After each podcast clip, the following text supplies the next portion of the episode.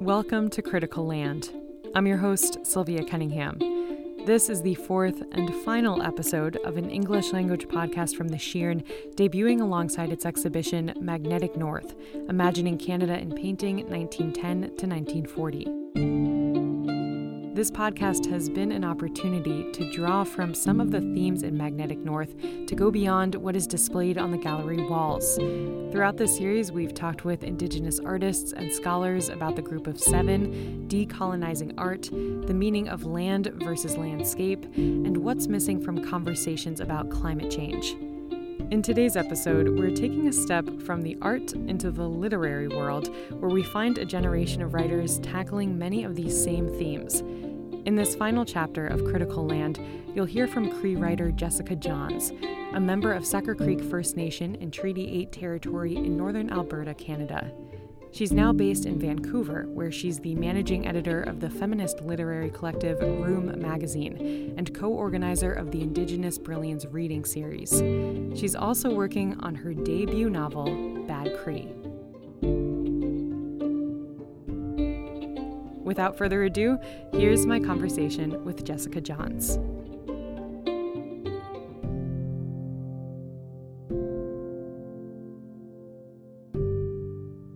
So, before we get into your writing, because this is our final episode of Critical Land, I want to circle back to our starting point, which is the art exhibition happening at the Schirn, where the Group of Sevens art is on display in Germany for the first time. And I'm curious, when we reached out for the interview and we mentioned the group of seven, did you have any association to their work? No. Not at all. Not at all. And was it ever part of school curriculum or something you saw on the walls or It's actually I I've only heard of it uh, when I say not at all I mean no personal experience. I'm bigger in like literary world and and not so much the art world, but they do intersect at some points. And so I have heard of it in passing from artist friends, but otherwise, no personal connection. Mm, okay. Yeah, in our first episode of Critical Land, we talked with a Lakota Scottish art professor named Carmen Robertson, who was describing how, you know, in her experience growing up in a small town, she didn't get much exposure to art at all, but she said she did know who the group of seven was. So I was wondering if you had an experience like that. But as I mentioned, we've really used this podcast as a chance to move away from what's solely on the gallery walls. And in our most recent episode of the podcast, um, I talked with Jocelyn Joseph Strack, who is a member of the Champagne and Aishihik First Nation, and she now calls herself a scientist in recovery, due in part to her experiences with academia. Where, in one example, while she was pursuing her PhD, she was basically told um, to back up the research she was doing on land claims with literature by Southern based uh, non Indigenous academics that she says was sorely underdeveloped. And she ultimately chose to leave a PhD program after coming to an impasse about this. And so I was wondering if you could also personally relate to this experience in academia. Yeah, that's unfortunately pretty common. It's pretty common that historically in institutions, there has been a particular anthropological view on Indigenous peoples from the lens of uh, white people or non non indigenous people, which is really difficult and problematic when, as an indigenous writer or artist, those are lived experiences and not out, not an outsider looking in, like very much in the world. So I have had similar experiences in academia where in so I completed my MFA um, at UBC for creative writing. Uh, before that, I did my undergraduate degree um, in literature, and both of those experiences had moments where I felt like I was being asked to consider myself outside of myself, which is a very dissociative way of trying to understand your own identity. In particular, this this really came out in the MFA program where we were asked to practice storytelling and writing with very Eurocentric traditions um, and based on, on Eurocentric storytelling traditions. And that is really difficult when your storytelling traditions or what you think is valid as knowledge, as um, a way of communicating and telling stories is not validated. And when you're asked to cite and read and source from white academics or white writers that don't have the same context and knowledge that you do around again your own like lived experiences not some uh, outsider looking in perspective what did you find was the way that you navigated through that experience? I mean, did you find that at some points you were writing and creating work that you weren't then necessarily proud of or that didn't reflect who you are? In some ways, I feel like it was a detriment to my own my own creative work, especially at first when I was a new writer and MFA student. I'm just budding, I'm just learning. Um, and I'm taking everything everyone says to me very seriously. So when a person in power, a professor, an established writer is telling me that however I'm doing something is wrong, that it won't interest people, that it won't sell, that was da- really damaging. And I look back on some work that I wrote that just doesn't sound like me. And not just and not just professors as well in the MFA. Um, you do uh, workshops. So you get feedback from your cohort your peers and when those are predominantly non-indigenous peers and predominantly white peers you're getting that feedback reinforced once again. And so that affected my writing in a lot of ways and it didn't feel good. Um, but then as i kind of became a little more entrenched in the writing world and how it works and the problems with it and really analyzing the ways white supremacy and colonialism have really disrupted and um, hurt indigenous storytellers and writers for a really long time in in Canada. Me pushing back on that became a source of creativity. So my Writers Trust award winning short story Bad Cree, which is now being made into a book, that was written sort of as a pushback against advice that I had received from a white professor not to do something in writing. And it was not to write about dreams, which is in, in Cree culture a very significant storytelling device. It's a significant and vital understanding of knowledge and ways of communicating with people. Like dreams are really important. And so to be told by somebody in a group of people, don't ever write about your dreams, people won't care, you'll lose your audience. That was really enraging for me. And so I wrote that piece as like a, you know what, I'm gonna, I'm gonna show you. Um and you did. I did, yeah.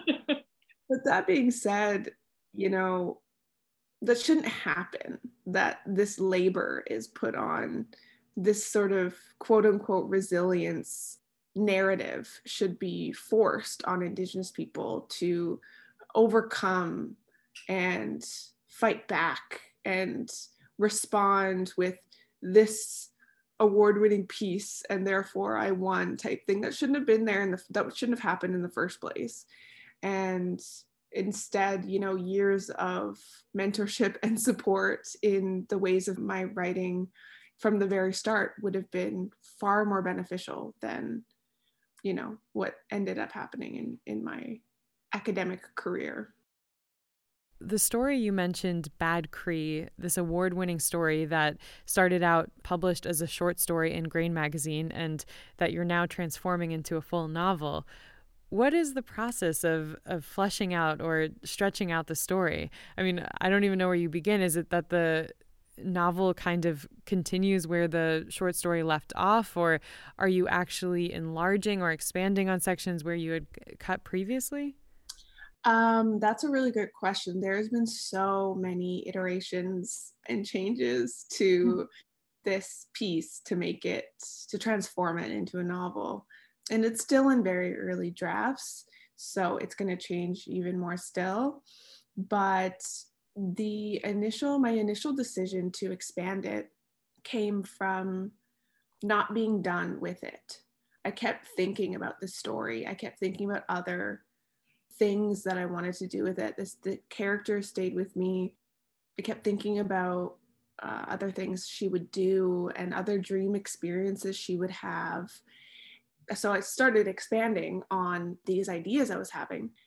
Then it, it was kind of both, um, particularly when I showed it to my agent and we started the editorial process then it became a process of sort of blowing up areas so it was like a expanding on the story and then honing in on specific parts of the story and enlarging those and blowing them up and digging deeper mm. into character development into scene and then after doing all that, all of a sudden I had, you know, 200 pages of. Oh my gosh.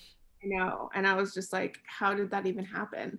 Um, and again, it's still changing and it's still morphing, but it felt kind of organic in that way. So, do you see it as a companion piece, or I mean, do you almost see it as a new work that takes on life of its own? Because with that short story, I mean, of course, you have this beginning and middle and, and an end, or at least you know where you wrapped it, but maybe that place where you wrapped it isn't going to be the same in the novel. Are you seeing them as two kind of separate entities? There's so much of the original piece in the novel, but it's completely different in where in where the beginning, middle, and end is so different. so, so I definitely see it as um, its own thing at this point. But you can see, you can 100% see it's like this was the seed and this is the tree. There's a short excerpt I'd like to read from Bad Cree. So you write, It's been two years since I left High Prairie, my home, the town where I was born and raised with my two siblings. When I moved, Mom came out to the back of the house to find me putting soil into a bottle. She just shook her head and said that it was my body that carried home, not the land. It's a Cree mom's worst nightmare to have her family split apart. Now here I am, a thousand miles away in Vancouver, a bottle of prairie soil on my nightstand. So that sentence, it was my body that carried home, not the land. Do you personally relate to this sentiment too?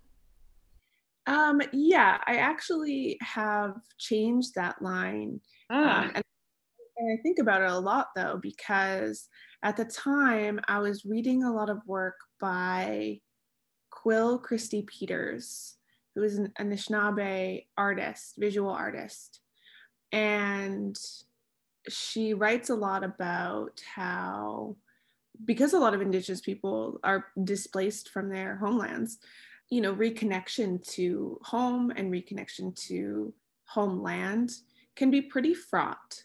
And one of the ways in which she you know talks about coming back home and and feeling at home is how you know home lives with us in our bodies. It's in our blood it's in our marrow and so I this I was thinking about this a lot, and that really resonated with me when I was writing this.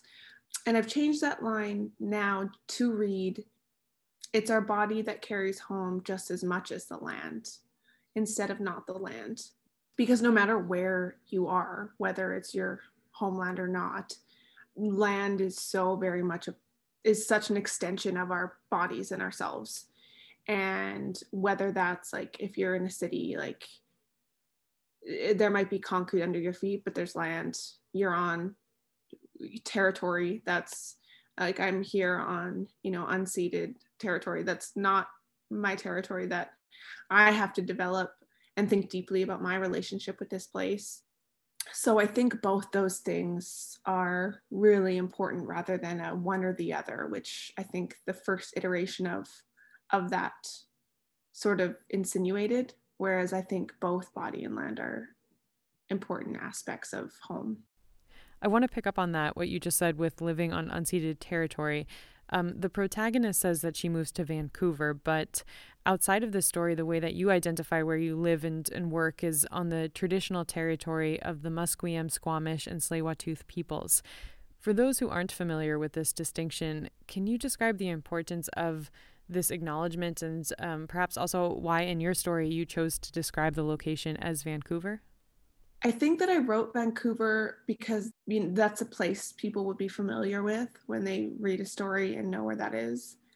However, I I really like the idea of disrupting what people think they know of a place um, when the truth of that is this is unceded territories, um, which means that the people who the original stewards of this land, Musqueam people, Squamish people, and Tsleil-Waututh peoples, Vancouver is the colonized city of lands that were once theirs and still are theirs.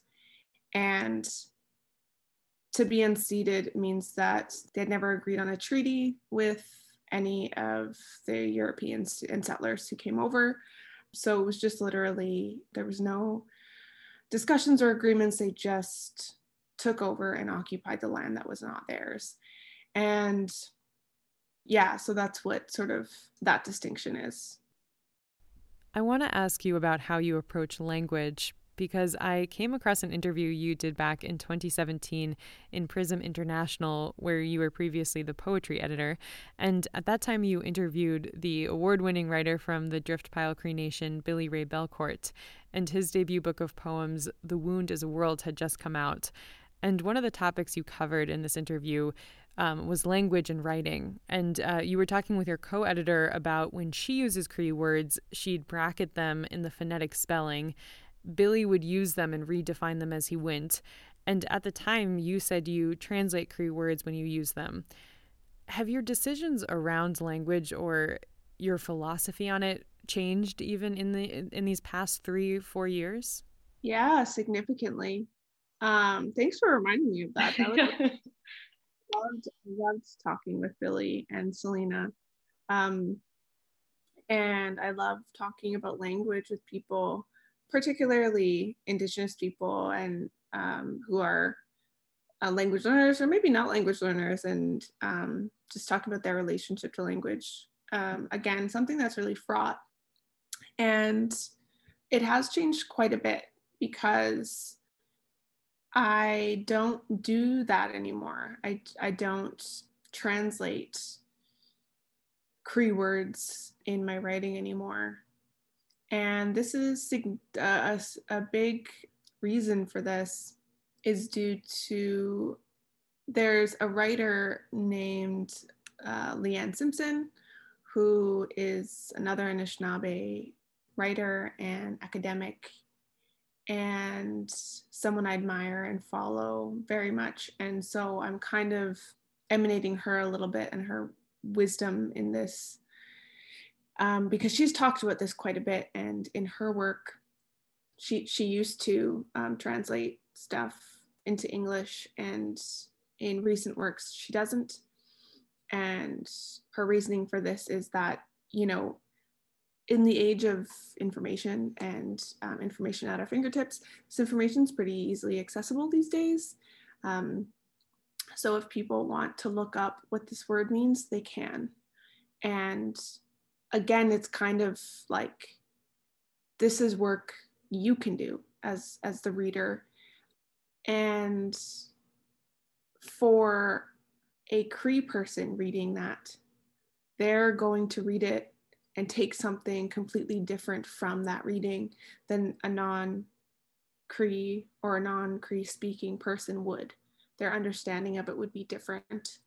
And i like that. I like that there are layers to that. Um, and also, there's just like we do it all the time. If we come across an English word that we don't know, we either put it in context and like figure it out that way, or we'll look it up because we're like, I have no idea what that word means. And it's just, why do we normalize that for for English and quote unquote non-foreign, which is so strange that Cree would be considered foreign on uh, in Canada. Um, so that's a practice I've started doing more recently is uh, not translating the language when I use it and allowing it to just exist in its on its own. One of the aspects I really love about your writing is how much humor you have, even when you're talking about darker topics. And I think your story, Good Bones, which was published in March 2018 in Cosmonauts Avenue, encapsulates that, just even with the opening line, um, which I'll read. When my sister finds her eulogy, she's really not impressed. And she should have been quite happy, I think, considering I managed to come up with so many nice things to say about her. And without giving too much away, we learn that this character spends a lot of time imagining the kinds of ways people will die. And really not in a morbid way, or I mean, at least that's the way that I took it. It was, to me, it was kind of more in a prepared for anything way. And I was wondering, do you think that's something of a defense mechanism, as if the grief will not be as intense if, you know, you're literally prepared for any possible circumstance? Hmm. That's a good question. I don't know what that is. uh, one of my friends and really, really brilliant writers, um, her name is Samantha Nock, and she's a Metis writer.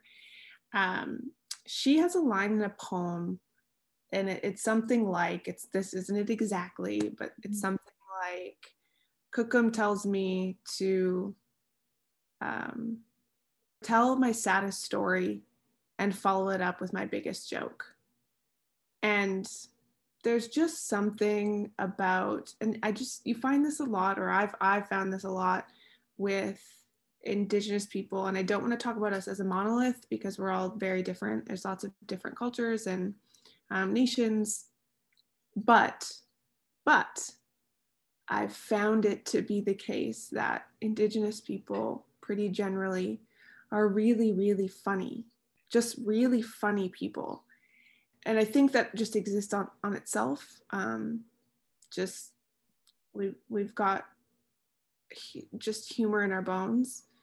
Another part of it, you know, this idea of sort of pairing it with these maybe darker moments is that grief sort of all it always lives with us you know and there's intergenerational trauma that we're dealing with. There's the constant trauma of everyday living in a colonial world that is still trying to eradicate us and our, our people and our rights. And that's that's an everyday trauma we have to deal with. And if we focus on that all the time i think that's a really quick way to ensure that that destruction happens um, so instead, we joke about it. Mm-hmm. And I think that I don't know if defense mechanism is is the word, but it's somewhere around there. And in this story, Good Bones, um, because you know the character is imagining how people she loves or knows will die, she's also drafting their eulogies. And I was wondering, while you were writing this piece of fiction, if you were thinking about your own eulogy and what people would say. Kind of a darker question, but I love dark questions. Don't don't worry. um, you know what? I've not thought, even when I was writing that, about my own death and and eulogy and things like that. But I was in a period of thinking quite heavily about people in my life dying and what I would say at their funerals, which is a really weird thing to do. And sort of uh, like that's the premise of the story, I guess, is sort of getting out this weird compulsion. But it was also at a time in, in my life where I was dealing with grief I had just lost, you know, a couple of of friends, and so I don't think, yeah, it was it was a, a strange thing to be contemplating death in such a um, in such an intense way at that time. Um, but I probably should have gone to therapy or something. that I thought to take that route, so I wrote it down instead. Yeah, that's funny that you say that because there is the therapist in the story, and Another line I jotted down was maybe you should go back to see Dr. Boxma, mom suggests. Dr. Boxma was a wonderful woman who really tried her best, but you just can't admit weird things to a person with a perfectly symmetrical face. I mean, that's just true. That it's if somebody's like too perfect, it's really hard to tell them about abnormal things Absolutely. Own. Yeah, absolutely. Um because you were writing this story at a time where you described that there were these parallels in your life, did you find that, you know, because as you mentioned, you hadn't been talking to a therapist, did you find that this was a constructive way to be prepared for these circumstances, to be imagining things and kind of working through these scenarios? Or, you know, was it just a way you were processing and, and you can't really say if it really helped or didn't help in the end? Hmm. I don't know if it helped or didn't help in the end. I, at that time too, I was really just starting to, that was one of the very first things I published. And I was really just starting to write, I feel like in a more deliberate way. Deliberate in that I was trying to write as a writer and not just as like a secret writer as I was kind of doing before, just writing for myself. Um, Wait, what do you mean by that? A secret writer? like, um, so before I, that piece was a piece I was writing and thinking, I'm gonna write this to send out to to try and publish it somewhere. Um, but like my a secret writer would be like, before that, where I was writing and I was like, I'm not showing this to anybody. This isn't for anybody else. This is just for me and my own purposes. Um, so it was like to anybody else, I wouldn't be a writer because no one knew I was doing the work. And so, yeah, so I don't know because I was I was processing a lot of feelings and emotions, I guess, through that piece but I also was very aware that I was writing it for, like, I was writing it to go out into the world. I was writing it to be published. So I was careful, I guess, not to be too raw in that I still really imbued it with a lot of fantastical elements to put a bit of a shield between the work and my own processing and feelings. Making this transition from secret writer to published writer, do you find that you started to have a reader in mind that you were imagining reading your work? Yes. I feel like I'm writing to myself.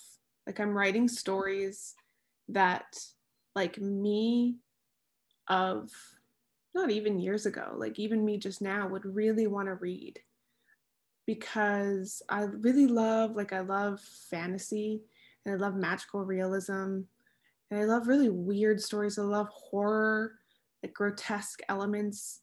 And so I read a lot of that. And I would, you know, I'd love to see Cree people in these stories. And so I feel like when I'm writing, I'm writing books that I would really like. Like I would write, I'm, I'm trying to write things that if I were to not know myself mm-hmm. and pick up this book, I would be excited by it. In an article that appeared in the Toronto Star, your agent Stephanie Sinclair said about your work, quote, in many ways, Johns is sort of normalizing and humanizing an urban Indigenous experience in a way that I think challenges how people think about stereotypical Indigenous people. I think that she's also offering insight and perspective into the joy that exists within many, many Indigenous families we don't hear enough about. End quote. Do you agree with that assessment? Is that a goal or simply the effect?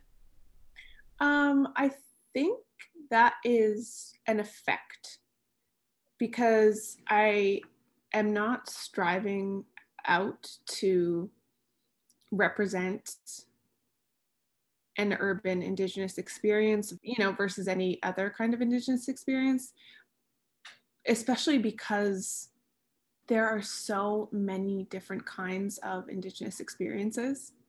But i think what she's getting at is that is exactly that that there are so many different kinds of indigenous experiences. And one where an a, you know indigenous millennial living in the city that's an experience um, and writing about indigeneity or just being indigenous writer writing about stuff just doesn't have to be any particular way because of expectation mm. and of outside people and i think what stephanie appreciates about my writing is that i'm i'm, I'm just trying to be genuine. I'm i'm trying to write from an experience that i know and and not one that i don't. And so that means that it's uh, an indigenous person who's fucking up a lot of the time um, when she's trying to like you know figure out how to smudge because that's a traditional teaching that she wasn't actually taught when she was growing up even though she grew up in her community. Um, you know she stumbles through learning stuff um, and stumbles through uh, connecting back with her family because things have happened in her family that have made those connections a little fraught and severed, but they're still, you know, her community and her family is still so significantly important. So I think that even though that's not, yeah, that certainly wasn't a goal, I think just writing from an experience that I know rather than trying to pretend at something that I don't know has resonated. Do you have a typical writing routine?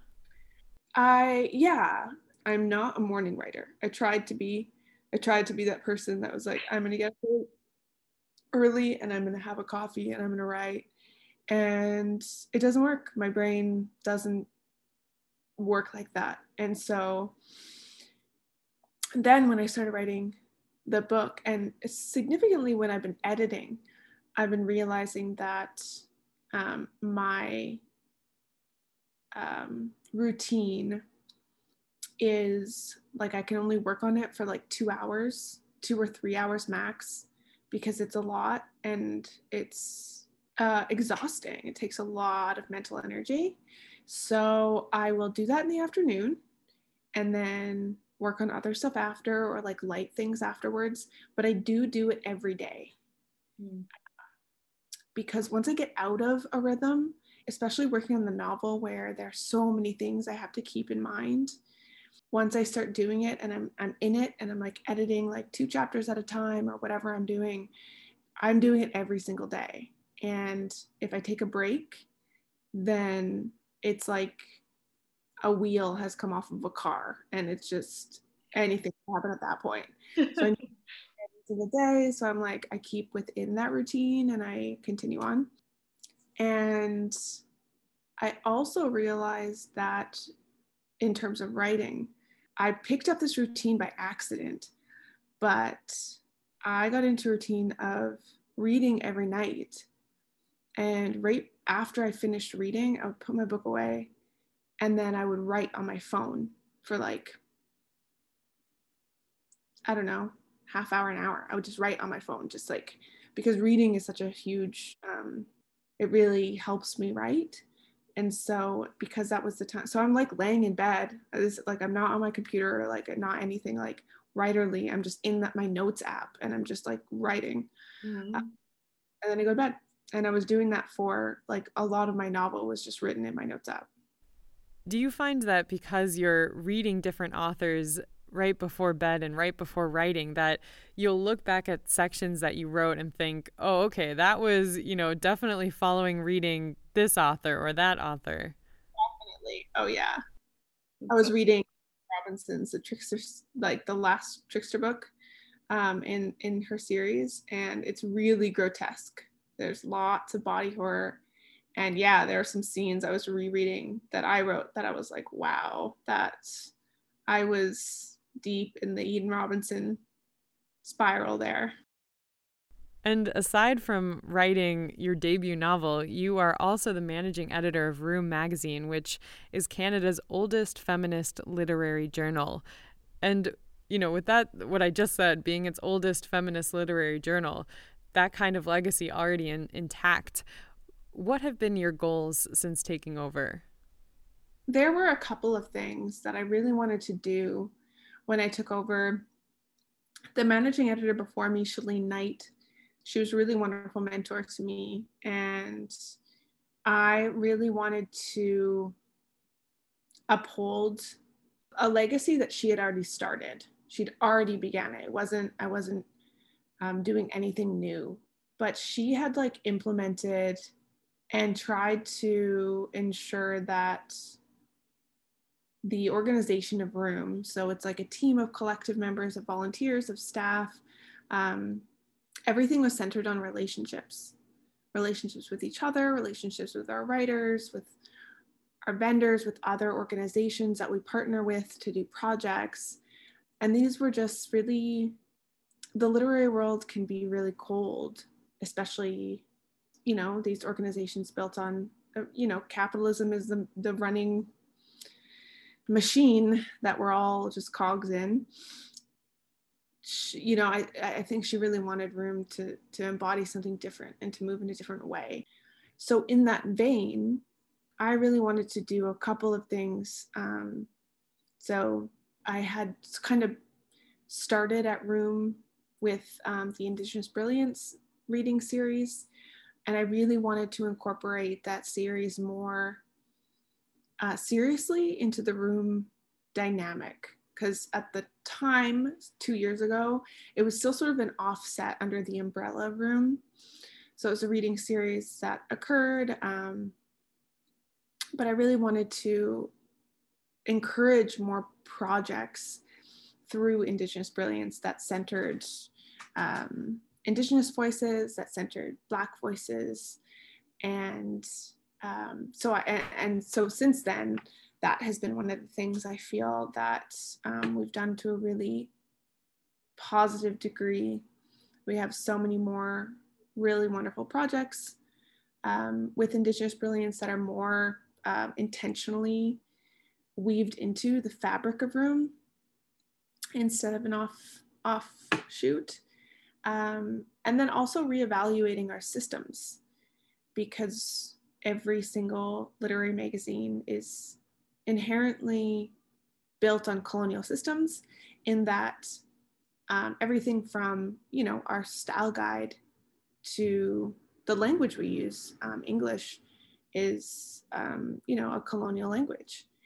And so i really wanted to question everything we were doing and disrupt them and think how can we update these systems? How can we update these policies, these guides, these resources to um, incorporate anti oppression, anti oppressive practices?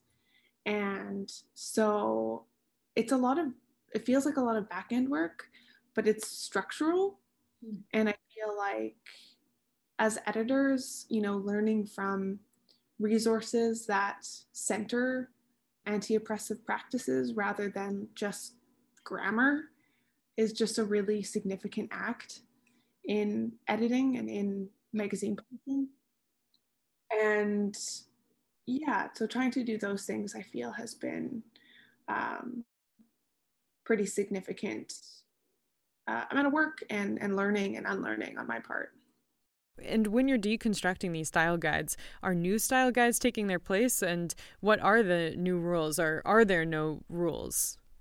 No, no, there are still rules, but they're more like um, instead of straightforward, this is what you do and this is what you don't do, it's more a um, a way to approach editing. So the style guide still exists, it's just different for example, one of the things was in pretty kind of across the board in style guides was that you had to italicize non-English words.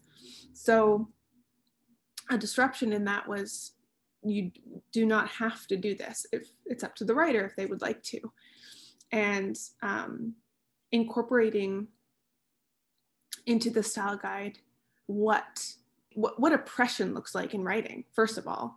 So being able to identify when oppressive language is being used. So, um, some metaphors and things like that can be quite racist or transphobic or um, you know misogynist and it's language we take for granted or we're just not aware of it it's been so ingrained in our in our language in our lexicon that we don't realize it. And so we'll, people will put that into writing. And then it comes to us. And instead of just having this thing that says like here's how you identify a misplaced modifier this is a style guide that's like here's how you identify um, you know potentially racist language or a you know a, this problematic thing. And here's how you could approach um, changing that. Or here's how you could approach that conversation with the writer um, who, who probably didn't intentionally do that and how do you have that conversation? And so it's, it's more like that. It's less of a and it doesn't have all the answers because there's no way to identify every single thing that could possibly come up. It's more so a way of going about editing rather than it's a it's a shift in how we have to look at editing i guess. Mm-hmm. um, there is a indigenous style guide written by the late greg younging. And i think this practice is really modeled off of that book where he says right from the beginning like this isn't a how to this isn't going to give you all your answers. It's instead going to give you a a way to a, a, new way to approach these things a new way of questioning a new way of thinking about your relationship to language and and these kinds of things. It's an opening up. So the style guide is changed in order to do that. You mentioned you're the co curator of the Indigenous Brilliance reading series in Vancouver, which highlights the works of Indigenous women, Two Spirit, and queer writers. And I'm imagining that you're familiar with many of these writers already, but you're probably learning about new writers all the time as well. And so I was wondering if you could leave us with some story or book recommendations or people that we should be um, also checking out. Yeah, absolutely. Um, I love I love giving recommendations. Um, especially for business writers and queer business writers. So Jaye Simpson's book, It Was Never Going to Be Okay, uh, came out last year and it's absolutely brilliant. It's a poetry collection. Um, they're a member of the Indigenous Brilliance team um, and absolutely a fantastic human being. Uh, Selina Boan just published a uh, poetry collection called Undoing Hours. Molly Cross Blanchard just published a poetry collection called Exhibitionist. Well, of course, everyone knows and loves Billy Ray Belcourt, and his newest nonfiction book, uh, History of My Brief Body, um, up for numerous awards and always brilliant. I had mentioned Eden Robinson already and the Trickster series. Um, very formative series for me, actually, in my work. And her mentorship has been you know, really influential for me as well. Um, yeah, I think those are good ones. No, that's a great list to get started at the very least. Nonfiction, a little fiction. Thank you so much, Jessica, for taking the time today. Thank you so much, Sylvia.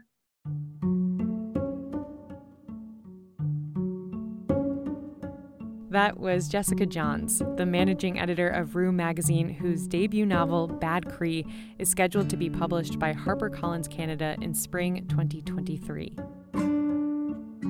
You can find all four episodes of Critical Land at schirn.de slash magazine. Our music is from Blue Dot Sessions. A big thank you to all of my interview guests for taking the time to speak with me over this series Carmen Robertson, Martina Weinhart, Caroline Monnet, Jocelyn Joe Strack, and Jessica Johns.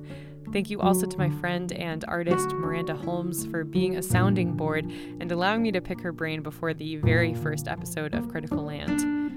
The Magnetic North exhibition at the Schirn Kunsthalle Frankfurt has been extended until August 29th, so you still have some time to see what is actually on the gallery walls, including works by Caroline Monnet, Lisa Jackson, and a selection of 90 paintings and 40 sketches from the Group of Seven, on display in Germany for the first time. I'm Sylvia Cunningham. Thank you for being here.